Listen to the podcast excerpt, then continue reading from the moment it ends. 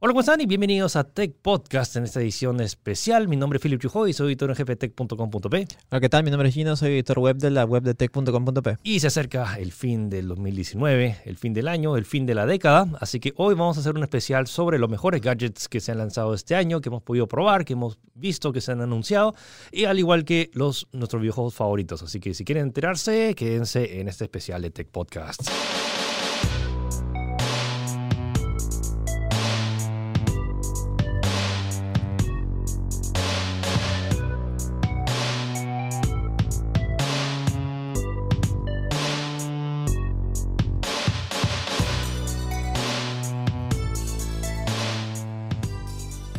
Y bueno, Philip, se nos va este 2019. 2019. Se nos va el 2019. Ha sido un año interesante. Y de hecho, la próxima semana vamos a hacer un especial sobre las noticias más eh, que marcaron este año en la pauta tecnológica. Más relevantes de, de, este año. Que ha sido un año bastante curioso. ¿ah? Ha tenido sorpresas, ha tenido. En especial en la parte tecnológica, creo que ha tenido algunos remesones de temporada, pero bueno, ya y, específicamente eso lo haremos la próxima semana. Sí, en general, temas de, por ejemplo, que ya te das cuenta de cómo las personas están totalmente dependientes de los gadgets y las redes sociales. Cada vez de, más, ¿no? Sí.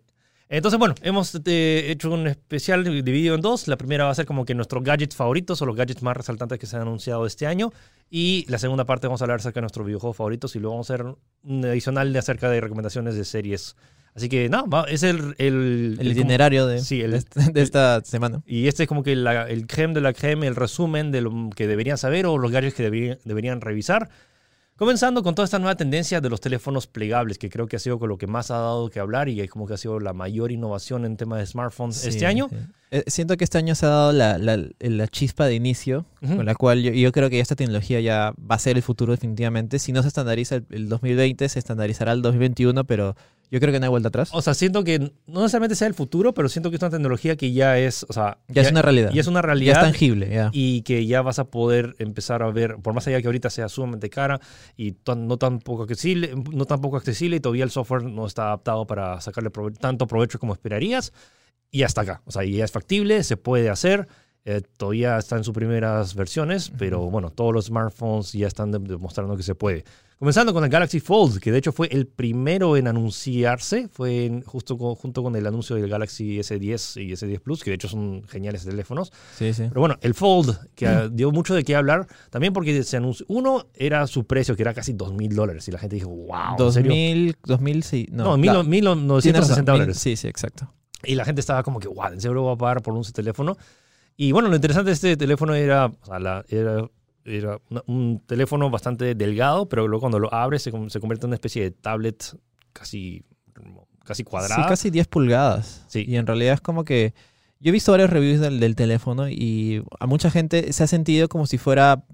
Como si fuera un game changer, por decirlo de una manera. Es decir, o sea, tienes la pantalla chiquita adelante, Sí. pero es como que la gente, cuando lo utilizaba, es como que la pantalla de adelante lo utilizaba como si fuera una especie de lock screen, Sí. eh, eh, con, Es- vita- es- con vitaminas, por decirlo de una manera. como, como esos cases que te dan como que la información Claro, básica. es como que a- abrían el teléfono y usaban pocas cosas y ahí lo iban a cerrar. No se sentían, ape- no se, se sentían- a todos se sentía esta sensación de, a veces, no sé, estoy aburrido, saco el teléfono, mire, escroleo cualquier cosa y de ahí estoy perdiendo el tiempo y de ahí los vuelvo a cerrar. Ellos no sentían esa necesidad. Cuando abrían el teléfono ya es como que entra en potencial completo y ahí sí iba a hacer cosas, ¿me entiendes? Es más, se han visto utilizando menos el teléfono, pero sacándole más provecho. Y eso es interesante, de, de- esa conclusión es O sea, interesante de sacar. sí, o sea, más, o sea, usar el teléfono más como tablets que como teléfono mismo. Claro, claro. Y es bien curioso. El Galaxy Fold. Sí, Galaxy Fold, que de hecho tuvo sus altibajos porque en un momento que se, iba a lanzar, pero los primeros modelos que tenían varias, como que, no fallas, pero de- detalles así que hacían que los teléfonos se, se pudieran malograr Era- era bastante algo fácil. frágil, por decirlo de una manera, pero bueno, ya se ya lo, arre- ya lo arreglaron, por decirlo de una manera. Sí, se ya está lanzó eh, hace, un- hace unos meses. Sí, y se ha vendido más de un millón. un millón Exacto. de unidades. Así que yo creo que para hacer un producto de casi dos mil dólares y ser de la primera, de la primera camada de tecnológica de algo nuevo es un muy buen número. Sí, vamos a ver qué se viene ah, en 2020 para pantallas flexibles. Y hablando de pantallas flexibles, el otro que dio mucho de qué hablar fue el Huawei Mate X, que también se presentó justo en el Congreso de Móviles, que tenía esta, a diferencia del Galaxy Fold que se dobla hacia adentro, ese se dobla Ah, hacia, hacia afuera, afuera. básicamente dándote una pantalla o sea, casi 360.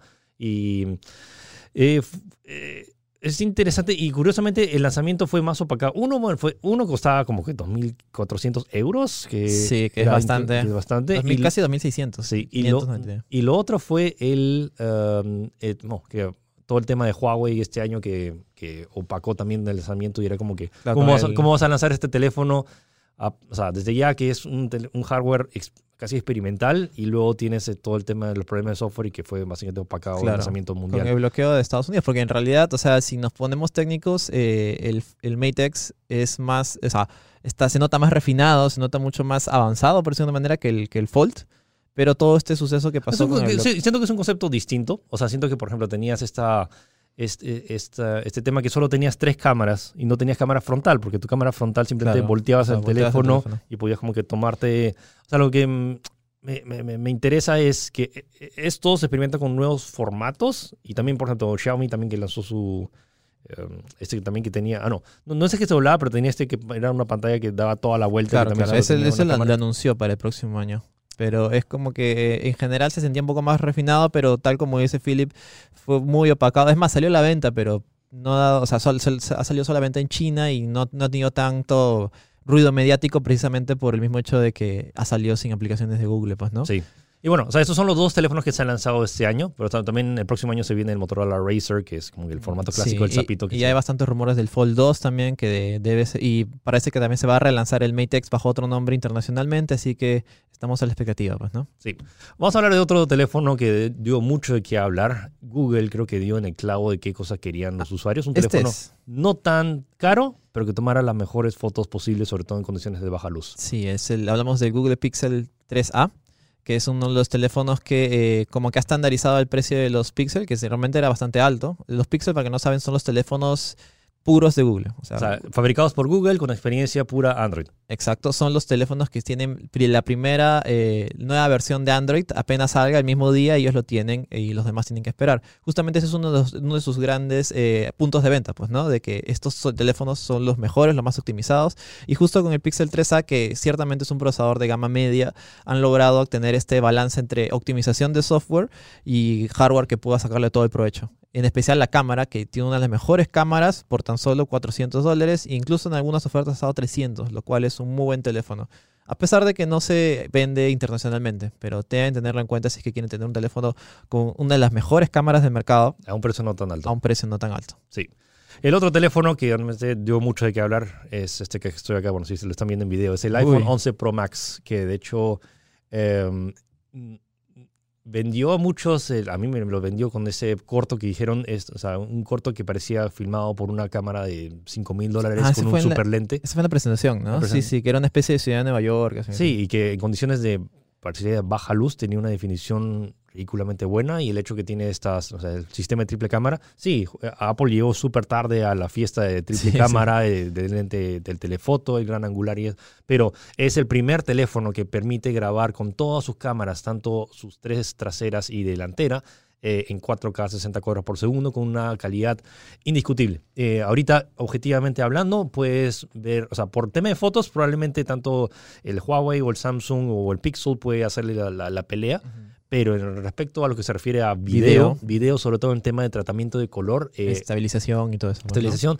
y aparte de eh, la integración que tiene, por ejemplo, para redes sociales, para, o sea, si quieres como que tener la mejor calidad de videos en Instagram, el tema de procesamiento en iOS es mucho mejor que, que en Android. Entonces, si es que vas a crear contenido para redes sociales, el iPhone, más allá de, de que lo que estés en, en contra porque es puro marketing o no te gusta la, la, la, La, la- la parrilla, ¿no? la parrilla Sí, de la sí. cocina, es el mejor smartphone que puedes comprar ahorita si quieres generar videos en redes sociales. Sí, eso creo que es, eso es un hecho ya. Eso es, Eso- eso es indiscutible. Y lo que me, lo que me parece fascinante, la batería.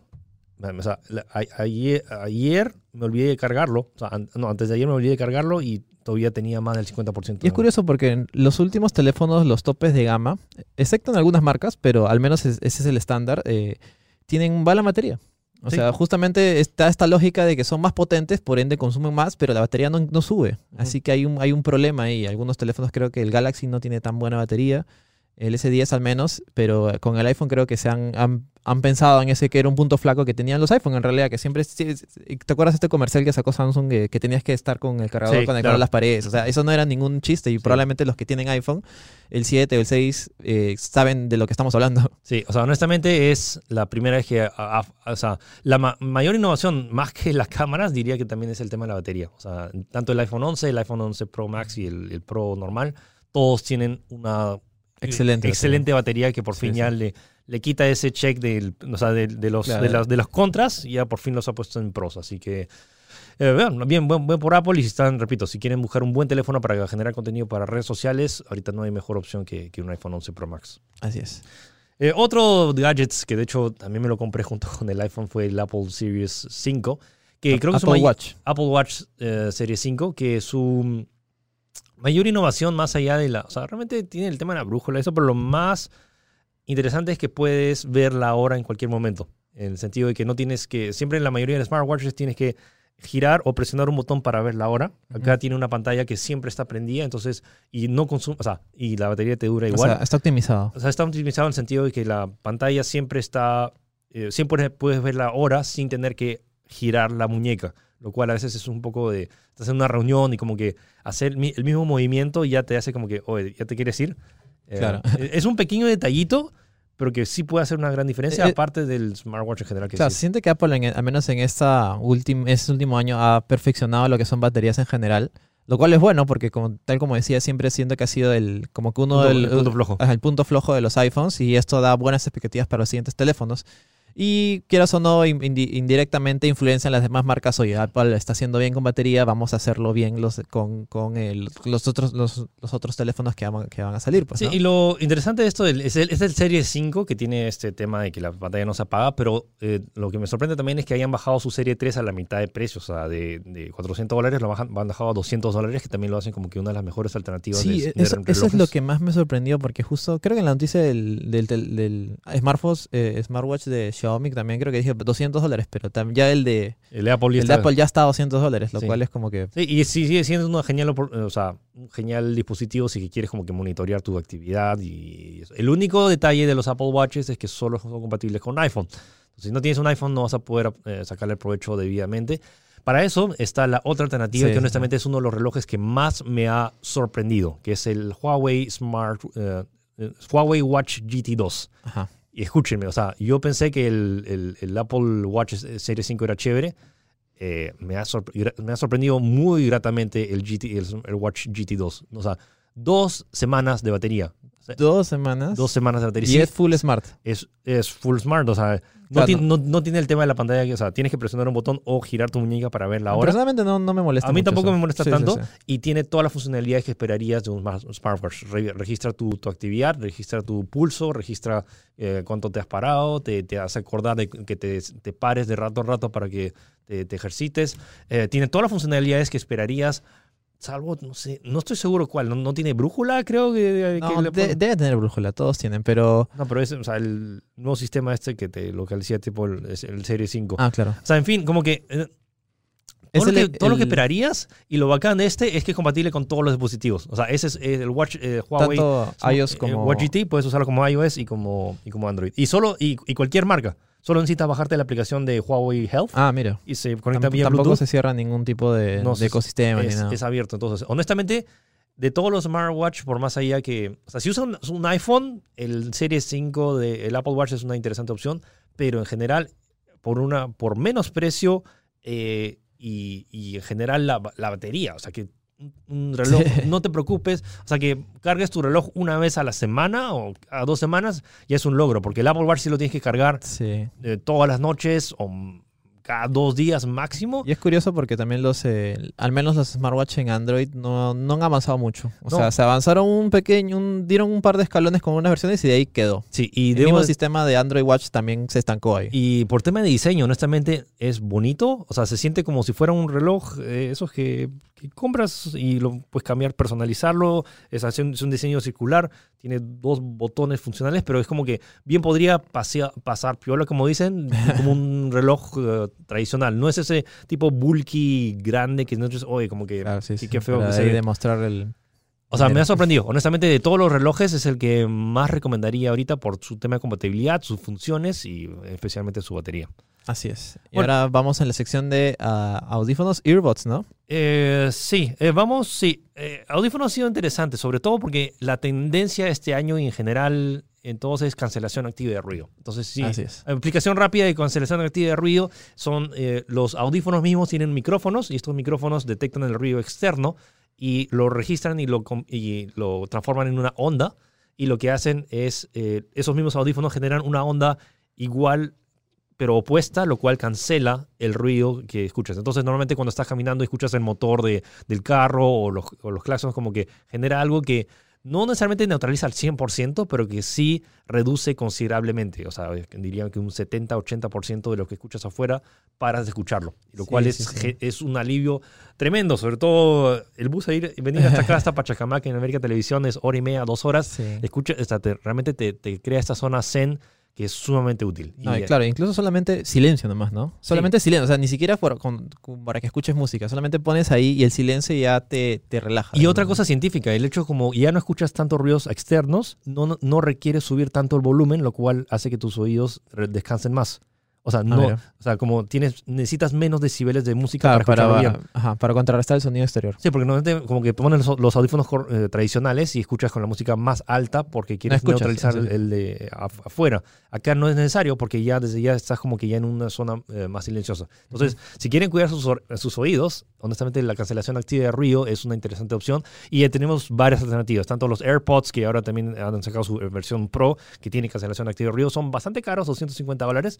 Um, pero ya más o menos el precio, 200, 300 dólares es lo que tienes que pagar ahora por cancelar una buena cancelación Y, buena, y sobre todo una buena calidad de audio también, Sí. que es lo que, al menos para los ah, audiófilos, que dice, Sí. eso es lo que más buscan. Pues, Sí, ¿no? entonces tenemos, o sea, de eh, audífonos estos que se colocan dentro de la oreja tenemos tres opciones. Uno son los AirPods Pro, los otros son los Sony WF-1000XM3. Sony, por favor, nombre bien complicado. fácil de acordar. Sí, eh, que también son audífonos in-ear que se cargan, tienen creo que como entre 6 a 8 horas de, de batería y que suenan bastante bien. Y Eh. los otros son los Huawei FreeBuds 3, que también son creo que la versión más económica, que se parecen mucho a los AirPods, Sí, quizás demasiado. eh, Sí, pero también tienen cancelación activa de ruido. claro, claro. Entonces, esas son las tres opciones, repito, el AirPods Pro, los Sony WF-1000XM3 y los FreeBuds 3 si que quieren como que colocarse eh, estos, o sea, las- las- lo- los auriculares dentro del oído. Pero en caso no quieren eso, la otra alternativa son los Sony WH-1000XM3. O sea, uno de los, los in-ear son WF, los, los que son como headset es Ah, ya. WH-1000XM3. Esos son los que utilizo yo personalmente y o sea, desde que los uso me han cambiado la vida. Hay la otra opción de los Bose QC35-2, pero entre ambos me quedo con el Sony eh, WH-1000XM3. Entonces, esa es mi recomendación. Son audífonos caros, Sí. pero te cambian la vida. Sí. Y bueno, para los que no desean gastar tanto, porque en realidad hablamos de cuánto, 200 dólares más o menos en algunos Sí. casos, si no es más.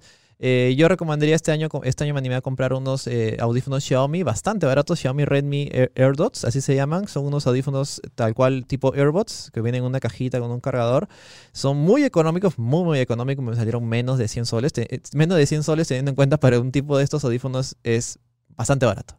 Y obviamente la calidad no es, no es que sea súper, no, es que no es que la calidad sea muy, muy buena, Pero bueno, escucha. exacto, teniendo en cuenta el precio, está bastante bien. Y, y te da esta, este, es como que una vez que utilizas estos audífonos earbuds, que solamente son los audífonos que le pones acá, y ya no tienes ningún tipo de cable, ya te acostumbras. Y es como que no puedo volver a, a- a no utilizar otro tipo de audífonos. Están bastante económicos, como digo, 100 soles. eh, obviamente la calidad de audio es bastante decente, bastante decente. Y bueno, eh, la batería también dura unos 2, 3 días, eh, teniendo en cuenta que, bueno, como que lo puedo usar bastante por bastante tiempo seguido. Eh, esa es una alternativa que yo les puedo dar en caso de que quieran meterse a este mundo de los audífonos sin necesidad de invertir tanto, pues, ¿no? Ahora vamos con temas, eh, hablando de pequeño, el dron más pequeño de DJI. Que ahora hubo todo este lío porque los drones ahora es como siempre, ahora tienes que pedir licencia y conseguir un permiso para, para volarlos, pero la norma en Estados Unidos en particular dice que necesitas una licencia si es que el dron sobrepasa los eh, 300 gramos. Wow. Pero Entonces, es muy chiquito. entonces lo que necesitas, lo que hicieron DJI fue sacar un dron que pesa 295 gramos. ah. Está el trucazo, ¿no? Sí, el trucazo. Eh, o no, creo que el límite era 295 y este pesa 294. O sea, es Debe exactamente un gramo menos. 94.9, una cosa Sí, es el Mavic Mini y honestamente es un, o sea, si quieres iniciarte en todo este tema de los drones, eh, es como que la- ahorita la mejor alternativa. El precio no es tan caro, creo que es 400 dólares de, de arranque. Suena, o sea, con esto te compras una Play 4 Pro, pero es como que... eh, Claro, es otra cosa, pues. Eh, la cámara es, o sea, filma hasta en 2K y la estabilización es ba- bastante buena. Y para iniciarte como drones, eh, repito, es como que la mejor opción y es el más pequeño y más liviano que tiene. Eso, literalmente lo puedes colocar en tu No, es, bolsillo. es casi un juguete. sí, Es- es- literal, es casi un juguete y la calidad de audio, eh, la calidad de, De video. video. es muy buena. O sea, teniendo en cuenta las características que estás, que estás, eh, que está, que contienen, pues, ¿no? Y además también puedes controlarlo con tu celular y puedes grabar directamente tu celular. Sí, ¿no? y eso siento que es lo más importante es que puedes llevarlo, eso es práctico, o sea, no, o sea, no- eh, siempre llevar un dron reque- requería normalmente llevar un case grande. Una maleta, no Sí. sé, pues, ¿no? Y este, la forma es que se pliega, literalmente lo podría poner acá en el bolsillo del, del bolsillo de la camisa. Entonces, ese tipo de practicidad es lo que eh, oh, chequeen el Mavic Mini si quieren un dron. Lo otro, este no precisamente lo vamos a re- recomendar, pero, Bueno, es si es un, que pueden. pero es un gadget icónico de este, de este año. Sí, Estamos sí, hablando sí. de la nueva Mac Pro. El rallador. Sí, que tiene una forma de rallador de queso. eh. Y que de hecho es un, un muy mal rallador de queso por Sí, sí, el sí. diseño. Sí lo llegaron a probar y no funciona. Ya, bueno, eh, el tema de esta computadora súper potente es que puede llegar a cost- a costar hasta 60 mil dólares. Creo que ese es- 53 mil dólares, pero tienes que, porque, y estamos hablando que tiene como que 1.5 teras de memoria RAM. Es Y- espectacular. O sea, yo vi un review de Márquez, eh, Márquez HD, eh, un youtuber de tecnología bastante famoso. Le dieron una Mac con 384 GB de RAM. O sea, ya, ¿qué más ya? Y de verdad el, el rendimiento es espectacular. O sea, ha- habla de que, por ejemplo, él renderizaba videos 4, no, casi 8K en su máquina y le demoraba eh, 10 minutos. No, más, 20 minutos. Ya. Con, la, con esta Mac ha demorado 4 minutos. Wow. O sea, es espectacular el rendimiento. O sea, cuesta lo que cuesta, pero vale la pena, al menos si es que le vas a sacar provecho en ese tipo de, de- de trabajos, pues, de chambas. ¿no? Sí, estamos hablando de videos no 8K, que estamos... Sí, ni, es- ni- ya ni es- siquiera, ni siquiera las películas. y es más del 60% de, de más, un montón de mejoras, pero bueno, Eso ahí es lo que tienes, tienes que pagar. está ahí. ¿no? O sea, es, no está diseñado para nada para público. O sea, No, no- no es para juegos, eso esto es bien, sí, sí. Esto me sorprendería. Si alguien escucha este podcast y se la compra, avísenos. Porque me huele que nadie lo va a comprar, pero es, es bueno saber que existe para que sepan que ese es ahorita el estándar, no el estándar, sino como que el referente en la industria, sobre todo si es que vas a invertir y quieres hacer una película. O sea, más gente. O sea, ¿tú crees que Disney no va a invertir en una, en una máquina similar a esta para no, eso. renderizar? Ya, ya debe cinco tener 4 o 5, no sé. Entonces sí, es un mega monstruo. Y lo, ah, lo que dio de mucho de que hablar fue el tema del monitor, que se vendía aparte, que costaba Oh, 5 mil dólares, sí. más su parante de mil, de mil dólares. Ah, sí, el famoso, el infame parante de mil dólares que solo tuvo una diapositiva solamente en la, en la conferencia, sí me acuerdo. Sí, bueno. Lo otro que queríamos recomendar, o sea, esta nueva tendencia que hay, en caso no quieran comprar nada de, de- de Apple y están jugando, la nueva tendencia son, eh, uno es pantallas ultra, ultra anchas, Ultra white. ultra wide de 32.9, o sea, básicamente como colocar dos pantallas eh, de, forma, de forma horizontal. La otra es el tema de la tasa de refresco. Eh, ya hemos visto los años anteriores eh, tasa de refresco de 90 Hz, eh, 120 Hz, 144, pero este año se han popularizado las de 240 Hz, lo cual significa eso, si tu juego, si tu computadora puede reproducir el juego a 240 cuadros por segundo, lo vas a poder apreciar, lo cual es... em, una cosa es decirlo, otra cosa, cosa es, verlo. o sea, es, eh, ot- saberlo en teoría y la otra cosa es verlo en persona. Verlo, que- probarlo. Y la verdad es como que ya no, no hay vuelta atrás. Es- Sí. De verdad es, es otra cosa, es diferente. Y, y es, dif- o sea, es imposible mostrarlo en, en- en este En tipo de video, videos porque claro. todos los videos o están a 30 cuadros o están a 60 y no, no, no tienes manera de probar, no tienes manera de ver 200, 240 cuadros por segundo a En menos que tengas una pantalla de 240 Hz. Claro, claro. Entonces, em, sí, me- me- o sea, esa es la nueva tendencia de más allá de tener pantallas de, de más, eh, Más ma- resolución. más resolución o mayor definición o de que sea IPS o TN o, o VA, OLED, como, no sepas, ¿no? eh, como que tiene, o sea, la tasa de refresco como es importante. Y de hecho también lo hemos visto también en smartphones. Ahora o sea, hay muchos teléfonos que tienen 90 Hz, Claro, o sea, tú- 120 Hz. ¿Tú preferirías una pantalla 4K 60 a una 1080 de 240? Yo preferiría una de 1440p a 144 Hz. El, el- el medio. Ese es Es justo el medio entre intermedio, eso, o sea, sí, sí. Y 4K 60 es, es, o sea, es, se ve muy bonito, bien definido y sobre todo para pantallas grandes creo que sí es necesario. Sí. Pero para juegos rápidos y a nivel competitivo y shooters, eh, 144 Hz o a 240, que es como que ya ridículo. Pero es difícil, ¿eh? o sea, difícil conseguir una buena máquina que corra un juego Full HD a 240 cuadros Sí, por también segundo. está, es también tener en cuenta eso. O sea, si van a invertir en este equipo porque tienen un equipo, eh, en este tipo de pantallas tienen un equipo que le saque provecho, pues, Sí. ¿no? Así que la- ahí van cosas diferentes. Pero igual siento que los precios ya se están estandarizando. Al menos los Ultra Boy los he, he visto cada vez más baratos. Incluso hay un Ultra Boy de 600 soles, creo que es súper barato. Y también lo de las tasas de refrescos también se están eh, eh, como que estandarizando los precios. Así que quizás para el próximo año ya haya un modelo más core específico que puedas darte un- una buena tasa de refresco a un buen precio. pues, ¿no? Sí. Y luego tenemos el tema, si quieres eh, correr juegos en esta pantalla, necesitas una buena tarjeta de video. Y este año se han lanzado dos tarjetas que creo que son las, que, las más El recomendables. Sweet Spot. O sea, como que no, no son ni muy caras ni muy baratas y corren la gran mayoría de juegos en Full HD y, a- y a- con calidad alta y ultra. Ujú. Eh, la primera, Nvidia sigue como que en liderazgo, sobre todo. O sea, ahorita si quieren como que la tarjeta más rápida a nivel comercial es la RTX 2080 Ti, pero cuesta como 1200 dólares. Sí, o sea, es, es igual, igual es un buen producto, o sea, olvídalo. sí. Eso no hay Pero la, el, como que la gama media que es ideal para la mayoría de la gente sería eh, la GTX 1660 Ti. Repito, GTX 1660 Ti, Nombre bien confuso. eh, pero es como... Es, sí, sobre todo considerando la lógica de la claro, de porque las es, es mil, hay 1060, 1060. pero también hay 1000 2060. Y Y, ahí sí, este es en medio, sí, me imagino. en medio. Pero solo vayan y revisen los specs. en La GTX, o sea, si compran una laptop o una computadora y tiene una GTX 1660 Ti, Sobrado. está más que sobrado, sobre todo Sí, para sí, juegos sí. en Full HD. O sea, eh, tal vez en los Control o, o Metro Exodus que usa el RTX. el, RTX, que no está diseñado, tal vez sufra un poco, pero para la gran mayoría de juegos es como que basta y sobra. Eh, y la otra es la otra, la otra alternativa es la RX 5700 XT, que es la op- opción de AMD, De que también se ha lanzado como que se lanzó específicamente para competir contra estas Sí. tarjetas de O video sea, y- y, que- específicamente 1080. y ah, también ah, ofrecen un buen precio, valor de, de compra. Entonces, tanto, repito, la GTX 1660 Ti o la RX 5700 XT Sí. de AMD son las dos alternativas de tarjeta de video que deberían revisar este año. Y en tema de procesadores, ah, este año AMD ha entrado con fuerza ah, con su tercera, la, no, la serie 3000 de sus procesadores Ryzen. Entonces, básicamente todos los eh, Ryzen 5 o Ryzen 7 que terminen con la serie eh, 3000 algo. Eh, creo que el sweet spot, al igual como Sí. que el, el ideal de precio-potencia es el Ryzen 5 3600.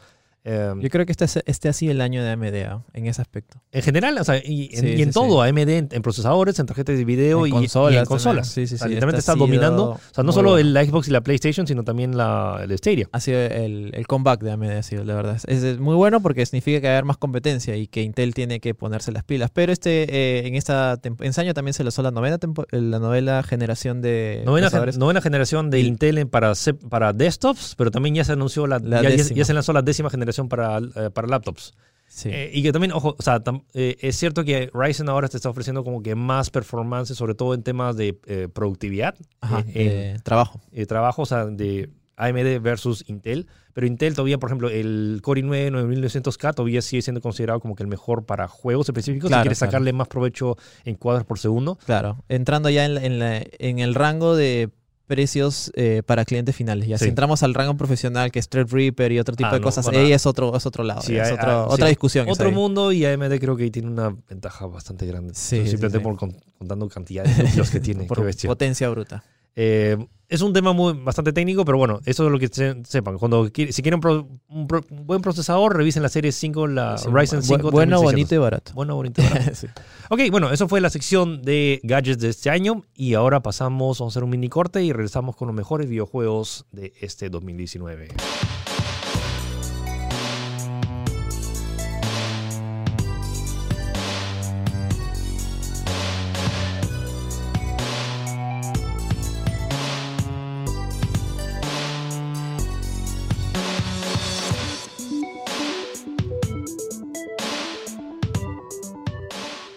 Gino Juegos. Juegos, Bueno, esta es, nuestra, esta es nuestra especialidad. Esta es nuestra pero especialidad. Vamos no- a no- tratar de no extendernos mucho. Exacto, sí, sí. Ya, ya, fueron, ya fueron los Game Awards, así que ya más o menos... eh, Más o menos ya, tienen idea más o menos lo que vamos a decir también. Pues. Bueno, vamos a empezar como, o sea, no es una ranking, pero es como que simplemente 15 juegos Claro. que deberían jugar, como que 7 de Gino y... Sí, hay un, un- un mix, pues, ¿no? Sí, Pero, 7 y medio de Gino, 7 y medio mío. Claro, pero no, no, no es que uno sea mejor que el otro. O sea, No. son- todos son súper recomendados y los compres vas a llevarte una buena experiencia.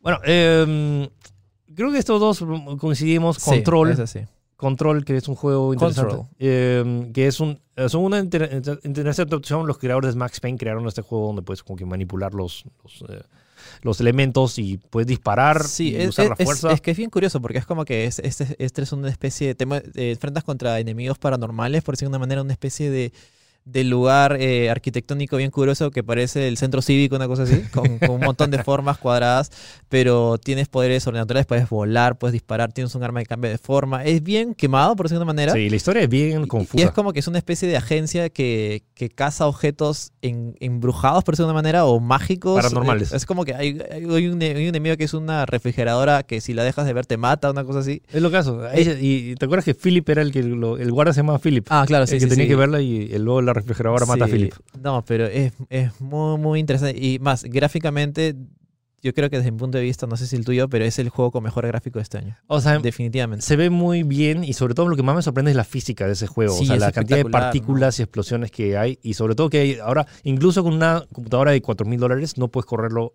a full, o sea, sí, de es de, 4K. lo, es de 60. lo más exigentes, pero creo que lo justifica. O sea, de verdad se ve muy espectacular. Y encima, si le añades lo del ray tracing, olvídate. Sí, sí. Este juego está bien, bien recomendado si quieren buscar una experiencia jugable muy, muy eh, placentera, no sé si, o muy gratificante, porque, o sea, todo este, todo esto, cuando estás en los tiroteos y ves la física funcionando, tú vuelas, esquivas, eh, coges cosas y las, las arrojas mientras te disparan los enemigos, es espectacular. No creo que, no creo que haya nada similar en el mercado a lo que te puedes eh, ofrecer Control en ese aspecto. Quizás en la historia es un poquito, tiene alguna que, algún fallo. O sea, es como que no es, es, no es- confuso, es confuso. no es del todo claro, para serte sincero. O creo que este pasa de pretencioso, tal vez, por ahí puede ir la O sea, palabra. Sí. Pero eh, al menos jugablemente es excelente, cumple totalmente y es una experiencia única. Como te digo, no creo que haya nada en el mercado parecido a esto. pues. Otro juego que quería recomendar es el juego del ganso, The Untitled Goose Game, que es el. eh, literalmente se traduce a el juego sin título del ganso. Del ganso. y que se trata de que eres un ganso antipático.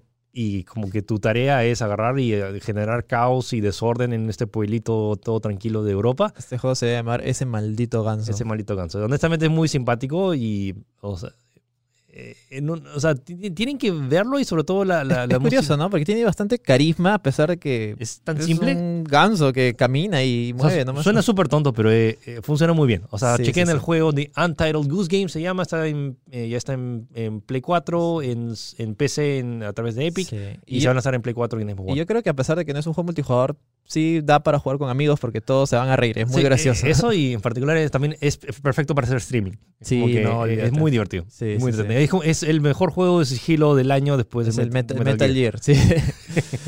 Eh, Astral Chain. Ah, no, disculpe. Eh, Astral Chain. Ah, ya. Astral Chain es un juego de los mismos desarrolladores de eh, Platinum Games. O sea, lo mismo que hicieron Nier Automata. De hecho, el director de. O sea, Nier Automata tuvo como dos directores. Uno que fue el de, el de la historia, que es um, Yoko Taro. Pero luego tienes al director de, de, de mecánicas que dirigió Astral Chain. Y es uno de los mejores juegos de acción y slash aventura, slash RPG que puedes jugar este año. Em, y es exclusivo de la Nintendo Switch, lo cual tal vez limita un poco el nivel gráfico, pero a nivel artístico se ve muy bien. A nivel mecánico tiene mecánicas bien... Es, es bien, es bien anime, ¿no? Es bien, o sea, es bien, no sé, un, un anime de acción. Es tal cual recreado en videojuego, con todas sus cosas exageradas, con sus, con sus ángulos de cámara así, súper, súper exagerados, con acción así por todos lados. Es bien, bien, bien curioso y tiene un estilo artístico bien peculiar, a pesar de que está en Switch y obviamente, obviamente quizás no muestra los grandes gráficos, pero sabe usar todo este tipo de cel shading, ese Sí, tipo no, de cosas, y, ¿no? y Platinum sabe muy bien optimizar sus juegos, el, el juego corre muy bien a pesar de ser una consola móvil. Eh, lo único es, es complicado, por ejemplo, eh, si lo dejas, o sea, yo lo dejé un rato y luego traté de regresar ahí, tiene tantas mecánicas a nivel jugable que tienes que o sea, coordinar tus, estos espíritus más tu personaje, más disparar, tiene, puedes disparar, puedes usar espadas y todo es, es complejo. Pero, o sea, si, si, si logras como que entender todo lo que sucede, es un genial título. Así que estoy esperando mucho lo que se venga a Platinum el próximo año. Así es. Esta recomendación viene de parte mía. Yo quiero recomendar un juego llamado Ace Combat 7. Ace Combat 7 es un juego de aviones. Cualquiera diría que bueno, es un juego de aviones, que o sea, vuelas y disparas, pues, ¿no? ¿Qué más Sí. puede ofrecer? Ace Combat, eh, como tal dice el, el nombre, es, es la séptima entrega, tiene una saga que viene desde que tiene más casi como que 15 años en el mercado. Son juegos que se caracterizan por, una, por tener una historia muy interesante, muy rica en detalles, con personajes muy carismáticos, eh, pero todo pasa en el aire, o sea, básicamente es como que tú estás con, manejando los aviones y, a pesar de que en teoría el, concepto es que, bueno, vuelas y eres un avión, tienes diferentes mecánicas que hacen que el juego sea muy variado. Eh, esta entrega eh, es, está muy interesante, es muy, buena, tiene la historia, la historia es bien anime, o sea, la típica historia de, qué sé yo, un personaje que empieza desde abajo y va como que escalando y que diciendo su nombre y lo interesante son los diálogos que pasan en el aire, cómo, cómo le- le- eh, los personajes interactúan contigo, interactúan con los demás. Es una experiencia bien única, por eso justamente quiero recomendarlo, porque no hay ningún juego parecido a este. O sea, es un juego bien único. es Está juego- muy bien hecho. Es un, buen simulador de, de aviones a y pesar aparte de que, tiene una historia. claro, simulador no es, porque, o sea, olvídense, los giros que hay son imposibles, la velocidad también es imposible, pero eh, es muy gratificante y olvídense, la música es, para mí, no sé por qué no ha sido nominado en el Game Awards, porque es, para mí es el soundtrack del año, es espectacular. Cada misión tiene un tema, de hecho, específicamente para esa misión y queda increíble, es, de verdad, es excelente. Si quieren probar algo nuevo, si quieren, probar, si quieren arriesgarse a probar algo nuevo de, de acción con una historia bien interesante, tienen Ace Combat 7, eh, que para mí es uno de los mejores y está en mi top 5 de hecho, me encantó el juego. El otro tenemos el otro simulador que tenemos, el simulador de caminar de Globo Ah, sí. Death Stranding. Death Stranding. Honestamente, este meme de que es como que es un simulador de caminar, o sea, le doy la razón hasta cierto punto. Sí, yo también, alucina. O sea, yo, yo, lo- yo no lo he terminado todavía. Estoy más o menos que bueno, 60% será, pero sí, o sea, sí, es un simulador de caminar. No, no esperen más. Sí. Pero- son, son básicamente, son no, de las 60 horas que dura el juego, 40 de ellas básicamente te las pasas Claro. caminando y el resto te las pasas eh, viendo cinemáticas. Claro. Pero igual sería bastante simplista reducirlo a que solamente caminas, porque Sí. te da un montón de mecánicas, o sea, tienes que escalar, tienes que, tienes que sobrevivir, tienes que cuidar tu- tus stats, tienes que ver un montón ma- mayo- mayores cosas, y tiene un micromanejo también en bastantes cosas. Lo interesante es que el juego siempre te da cosas, o sea, la mecánica ciertamente es caminar, pero siempre te agrega que puedes, no sé, ahora tienes un exoesqueleto, ahora puedes cargar más cosas, ahora tienes vehículos, ahora tienes eh, esta mecánica del bebé también. O sea, siempre nunca deja de darte cosas como para que se, se- para que como te digo, piensas que es repetitivo. Sí. pues, ¿no? Eso y tienes esta- en la, este, este misterio de qué diablos es, o sea, ¿por qué Claro. diablos tienes un bebé? ¿Por qué hay estas criaturas raras? Hay este terrorista que quiere como que matarte, no sabes por qué. Y ahí sí, en ese aspecto, Kojima de verdad sí se ha lucido porque la historia y todo el lore, el mundo que tiene Death Stranding es espectacular. A menos a mí desde de- me, enganchó desde el primer momento. Yo quería saber más de este mundo, Sí. más de lo que está pasando. Pero igual debo admitir, creo que también Philip está de acuerdo en eso, que no es un juego para todos. No, para nada. O sea, es, Sí. es es complicado recomendárselo a la gran mayoría del público porque, o sea, tú como que normalmente compras un videojuego para, no sé, de- Desestresarte. pues, desestresarte, relajarte, disparar algo y como que algo que no necesitas Algo rápido. No necesitas mayor explicación. Acá literalmente necesitas jugar 60 horas para no, no 60 horas, pero como que necesitas pasar más de 10 horas para recién como que entender un poco Sí. de qué va la cosa y básicamente lo que haces es caminar de un punto a otro, pero hay muchos elementos eh, eh, adentro que realmente hacen que la experiencia sea mucho más compleja y atractiva. Así que no lo descarten ni, o sea, Sí, yo, y- yo- y yo no- creo que. no, mira, no se dejen llevar tanto por los memes que, Claro. y para no compararlo. O sea, eh, no necesariamente les digo cómprenlo a precio full, pero en caso lo encuentren acá a un año que esté a, a menos precio o cuando salga en PC, Sí, eh, y bueno, diría que incluso puede, pu- pues, que se lo presten, pues, ¿no? Si tienen un conocido, que se lo presten para ver si le engancha las, primera, las primeras horas. Personalmente a mí el juego me relaja, Lucina. O sea, lo de caminar, o sea, a mí me gusta caminar y también me gustan los Yo- juegos de yo- yo- exploración, que es sencillamente explorar, pues, ¿no? yo lo jugaba antes de dormir y me parecía muy buena como que catarsis de llevar Sí, cosas sí, sí. de un lado al Eh, otro. es interesante porque tiene, y tiene algunos, hay hay algunos momentos que de verdad son muy emocionales al punto de la lágrima, por decirlo de una manera. Pero bueno, ya eh, creo que ahí dejamos la conversación porque podríamos tener mucho más con Sí, Stranding, en igual, o sea, el premio a mejor dirección creo que sí está, fue bien merecido para Hideo Kojima en los Game Awards. Sí. Bueno, el siguiente juego que quiero recomendar, que para mí es. Si tú, a ti, Ace Combat fue como que tu juego favorito, Sí. que no todo el mundo le ha dado bola, Ajá, pero Exacto, sí, o sea, no es un juego de 10 para empezar, es un juego de 8, pero igual es muy recomendado y muy interesante. para mí este año fue Sayonara Wild Hearts. Es un juego que de hecho se promocionó como un álbum pop interactivo, eh, hecho, Ah, sí. hecho. Ya, Y me sea, parece- O sea, Eh, O sea, siempre que cuando lanzas un, un- no sé, se acuerdan cuando, no sé, no sé, las Spice Girls o los Backstreet Boys lanzaban su nuevo álbum y era como que lo escuchabas y solo lo podías escuchar. Claro. Acá literalmente es como que es un álbum de música pop chévere y que puedes interactuar. interactivo. y, y las secuencias que hay, la sincronización perfecta entre la, lo visual, lo auditivo y lo que haces a nivel jugable, es una de las experiencias más geniales que he probado este año. Sayonara Wild Hearts, el soundtrack está disponible gratis en Spotify, el juego ya está disponible tanto en, Switch. en Switch, en eh, ya se lanzó en PC, Es justo eso iba a decir. ya se en lanzó en Switch, PC. PC, Play 4 y, en, y está gratis si, si- si- si tienen Apple Arcade en cualquier dispositivo de, de iOS. O- de hecho está disponible, eh, Apple Arcade es tanto iOS, eh, Mac, Apple TV y iPad.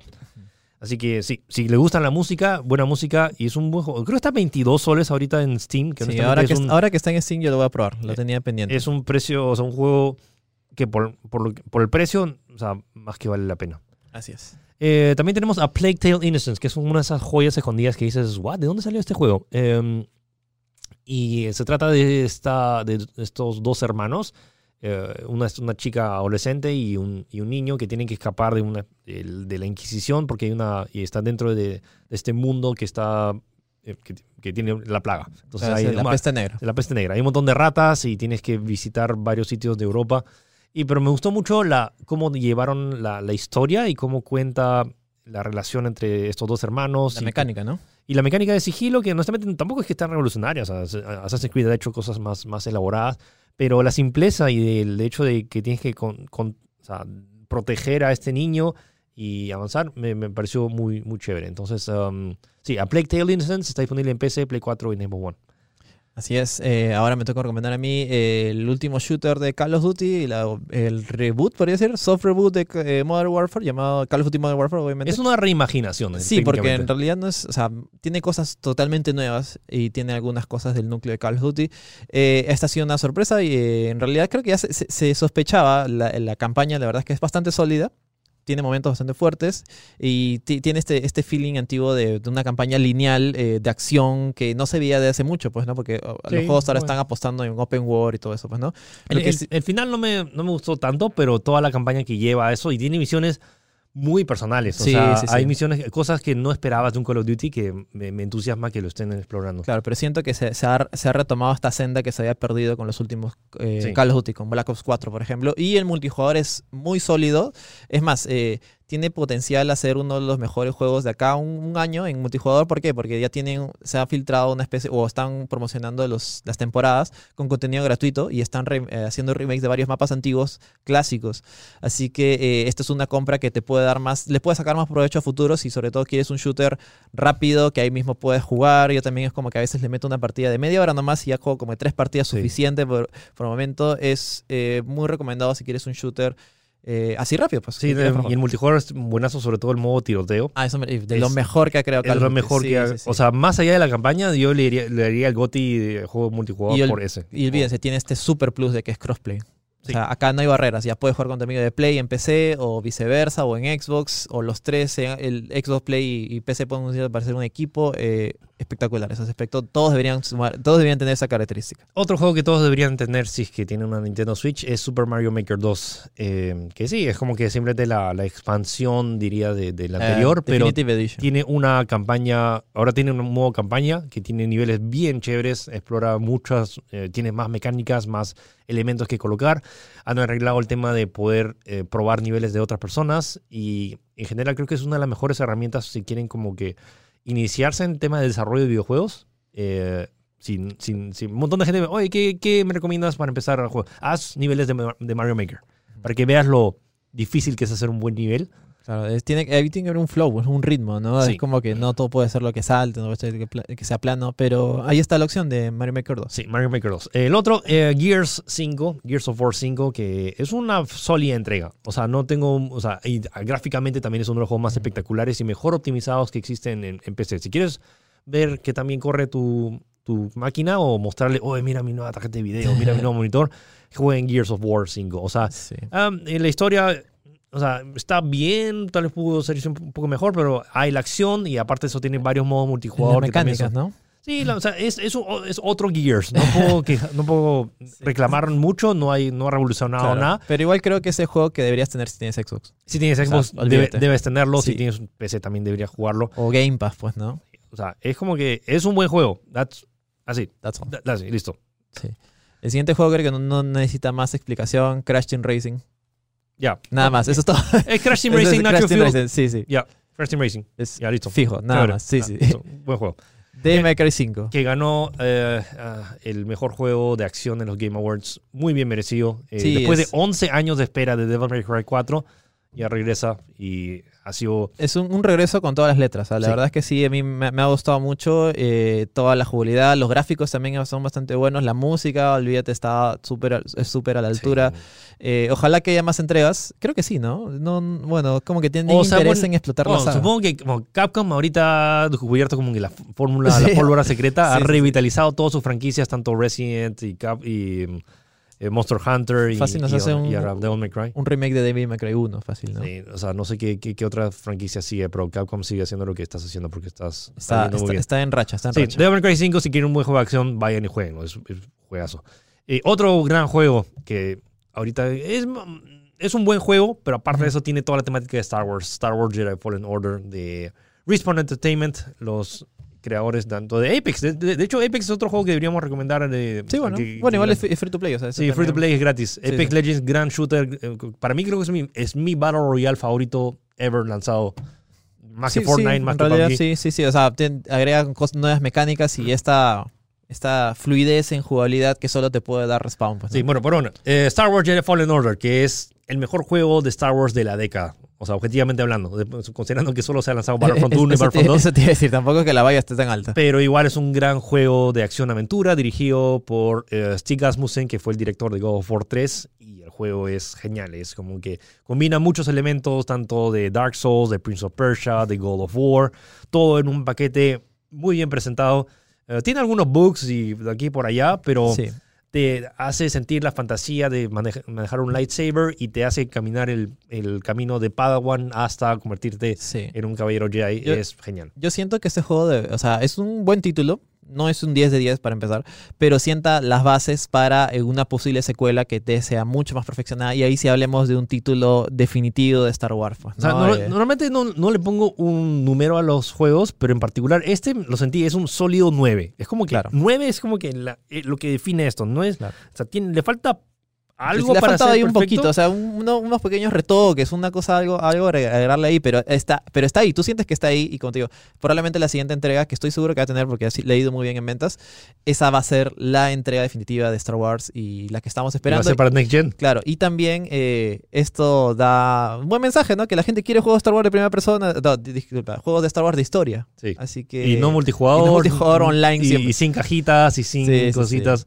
Así que bueno, eso es también, siento que se ha revitalizado esa, esa, ese gusto por los juegos que no solamente tengan multijugador y que sean... Sí, eh, que, que algo era que se había perdido y que la misma era pro- eh, profetizada, pues, ¿no? Que no, que solamente vamos a apoyar juegos online con Sí. diferente tipo de contenido. Y Y eso. bueno, y de hecho los dos siguientes juegos que para o sea, creo que para mí son los dos mejores juegos que se pueden jugar este año. eh, Sí, en el aspecto de un jugador, pues, que ¿no? justamente son para single player y... Y- y y ya. Ya, eh, bueno. Sí, sí.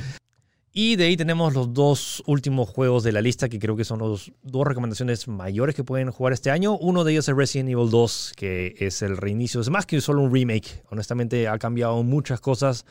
Y eh, si le gustan los survival horror, es una de las Es mejores, mejores recomendaciones que pueden haber. De los mejores que ha salido en los últimos años, tanto en, en apartado jugable, en mecánico, en gráficos, todo sonidos. es, es espectacular. eh, eh, es más, si, si has rejugado Resident Evil, está recomendado. Y si nunca has jugado Resident Evil, también está recomendado, porque es un, título bastante sólido, bastante bueno en todos los aspectos, al menos en, eh, eh, en lo que estábamos comentando. pues, ¿no? No, y aparte tiene todo el tema de rejugabilidad, que tienes que jugar la campaña cuatro veces. Y Es- aparte tienes todos los modos eh, adicionales, el DLC gratuito que se ha agregado, que son como que modos adicionales, tipo el, el- el tofu, que es el modo simpático. Sí, sí, sí. Y, y es. quiero contar, es, tiene mucho contenido.